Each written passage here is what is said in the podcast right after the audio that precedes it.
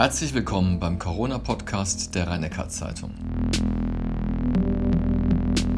Heute geht es vor allem um die Fehler der Bundesregierung im Umgang mit dem Vakzin von AstraZeneca. Leider, liebe Zuhörerinnen und Zuhörer, haben wir heute technische Probleme, weshalb die Tonqualität nicht in gewohnter Weise Ihnen zur Verfügung steht. Professor Kreuslich, die Inzidenzwerte steigen wieder. Steigt damit eigentlich auch das Risiko eines Immunescapes durch das Coronavirus? Naja, die Möglichkeit, dass neue Varianten sich bilden und auftreten, hängt natürlich mit der Zahl der Infektionen, der Neuinfektionen und der Ausbreitung des Virus, der Dauer der Infektion zusammen.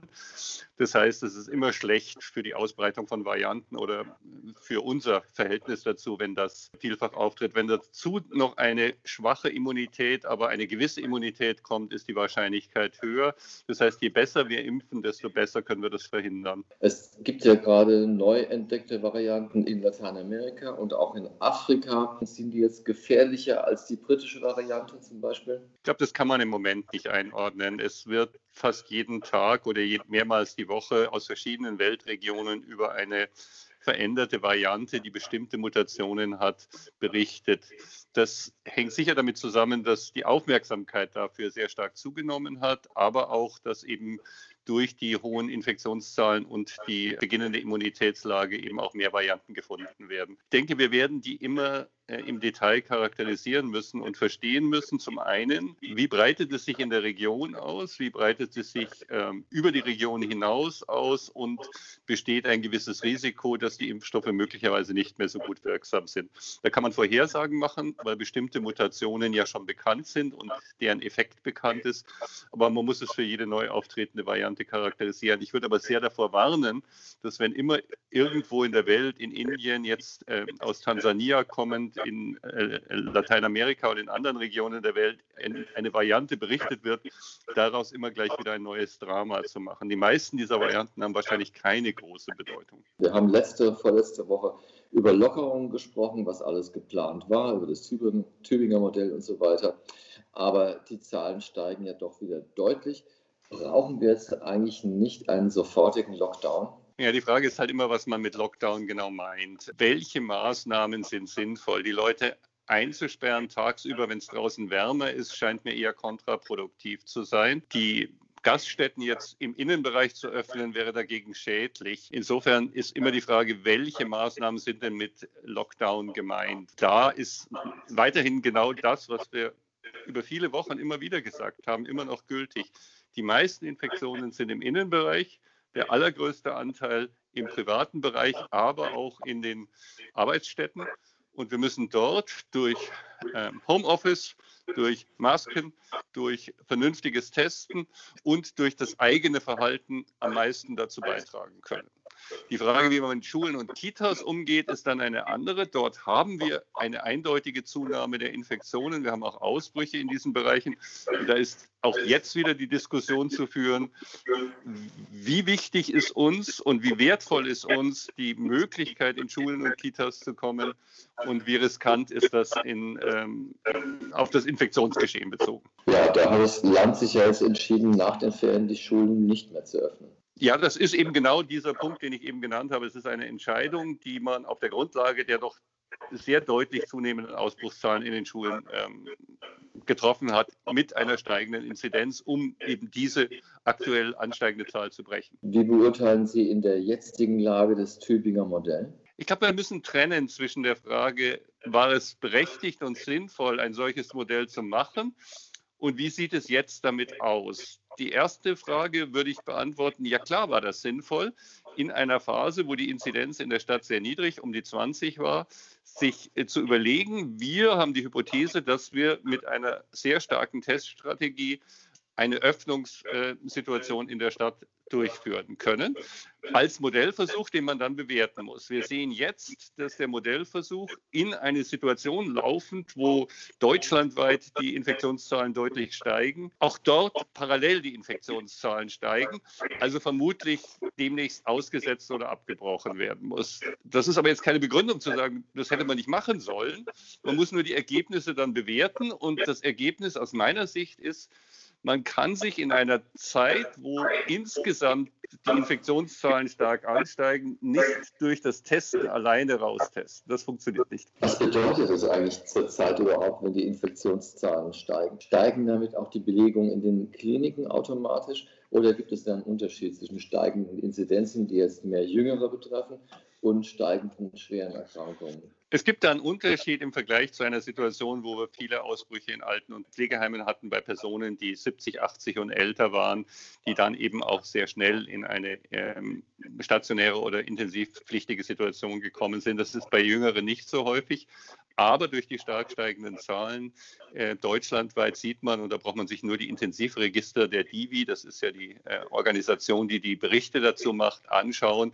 Wir waren vor einigen Wochen noch viele hundert niedriger an Intensivpatienten, als wir momentan sind. Wir sind noch deutlich unter den Zahlen von Dezember, Januar.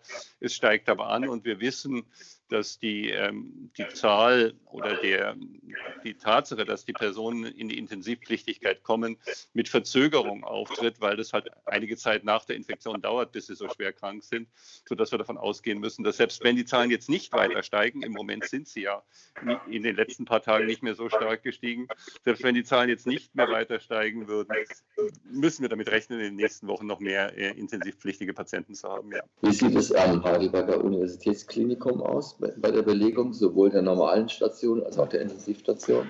Ja, ziemlich ähnlich zu dem, was ich eben gesagt habe. Sowohl hier am Uniklinikum als auch an den Kliniken der Region sieht man den Anstieg. Im Moment ist es noch so, dass der Regelbetrieb für die sonstigen Krankheiten nicht eingeschränkt werden muss. Aber wie lange sich das noch aufrechterhalten lässt, kann man im Moment nicht sagen. Wir haben aktuell durchaus schon die Sorge, dass wir in den nächsten ein bis zwei Wochen möglicherweise wieder elektive, also verschiebbare Eingriffe möglicherweise wieder verschieben müssen. Das ist im Moment nicht sicher zu sagen, weil wir das immer von halber Woche zu halber Woche im Voraus bewerten und dann einschätzen, wie man weiter vorgeht. Aber die Wahrscheinlichkeit ist nicht gering, dass es in diese Richtung laufen wird. Ja. Wir müssen natürlich heute über AstraZeneca sprechen. Hätte ich von Ihnen gerne eine Bewertung. Der Rückschlag aus der vergangenen Woche, wieder ein Stopp, wieder neue Empfehlungen. Wie bewerten Sie das? Ich bin nicht glücklich über die Gesamtentwicklung, ähm, gerade bei diesem Impfstoff und gerade in Deutschland. Da kann man über jeden einzelnen Schritt und jede einzelne Maßnahme durchaus diskutieren und gute Gründe dafür finden. Aber es ist natürlich für die Gesamtsituation nicht hilfreich, wenn wir vor vier Wochen oder sechs Wochen die Empfehlung bekommen haben, den Impfstoff nur für unter 65-Jährige zu verwenden, weil die Sicherheit für über 65-Jährige nicht ähm, ausreichend geprüft ist. Und dann jetzt in eine Situation gekommen sind, dass zwischendurch komplett ausgesetzt wurde für einige Tage und jetzt eine neue Empfehlung ist, es bei den unter 60-Jährigen nicht mehr einzusetzen, sondern nur bei den Älteren einzusetzen. Wir haben die ganze Zeit ja nur Jüngere geimpft in Deutschland, wo dann die Fälle aufgetreten sind. Wir haben die Sicherheit in Deutschland gar nicht geprüft. Wir verlassen uns auf die internationalen Zahlen, was ich für richtig halte, was die ältere Bevölkerung betrifft. Gleichzeitig zeigen aber die internationalen Zahlen keine so hohen Fallzahlen für Komplikationen wie die deutschen. Wenn ich mir diese ganze Gemengelage anschaue und dann das doch unglückliche Hin und Her über den gesamten Zeitraum, glaube ich, dass wir das nicht sehr gut gemacht haben in Deutschland. Die Briten impfen ja, ich glaube, 13 Millionen Impfdosen AstraZeneca bisher. Die haben diese Feststellung nicht gemacht, die wir gemacht haben. Es gibt ja die These, dass in Großbritannien auch nicht so genau nachgeschaut wird. Was sagen Sie dazu? Ich kann nicht beurteilen, wie genau die Behörden in verschiedenen äh, europäischen Ländern arbeiten. Wenn es dafür aber keine Belege gibt, die auch in irgendeiner Form nachvollziehbar sind, scheint mir doch das doch eine etwas arrogante äh, Einstellung zu sein. Nur Deutschland kann ordentlich prüfen und die anderen machen das nicht. Da würde ich schon gerne etwas deutlichere Aussagen dazu oder Belege dafür sehen, dass es so ist. Bisher ist in Großbritannien diese Komplikationen bei jüngeren Frauen nicht aufgetreten. Es sind auch dort im Zusammenhang, zeitlichen Zusammenhang mit der Impfung einige Menschen verstorben, waren aber alles Männer meines Wissens und die Zahl ist geringer, als man sie sonst in der Bevölkerung erwarten würde. Heißt das, dass es einen Unterschied gibt? Heißt das, dass es dort nicht ordentlich beobachtet worden ist, heißt es, dass es bei uns vielleicht doch nicht mit dem Impfstoff zusammenhängt und andere Gründe dafür Ausschlag geben, das kann ich im Moment nicht sicher beurteilen.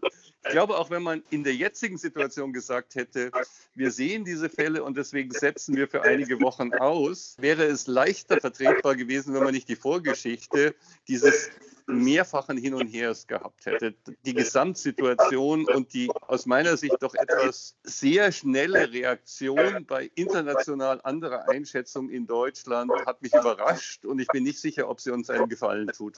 Wir reden ja von Frauen unter 60 die eine Hirnvenenthrombose entwickeln nach der Einnahme von AstraZeneca. Woran merke ich das eigentlich als betroffener Impfling?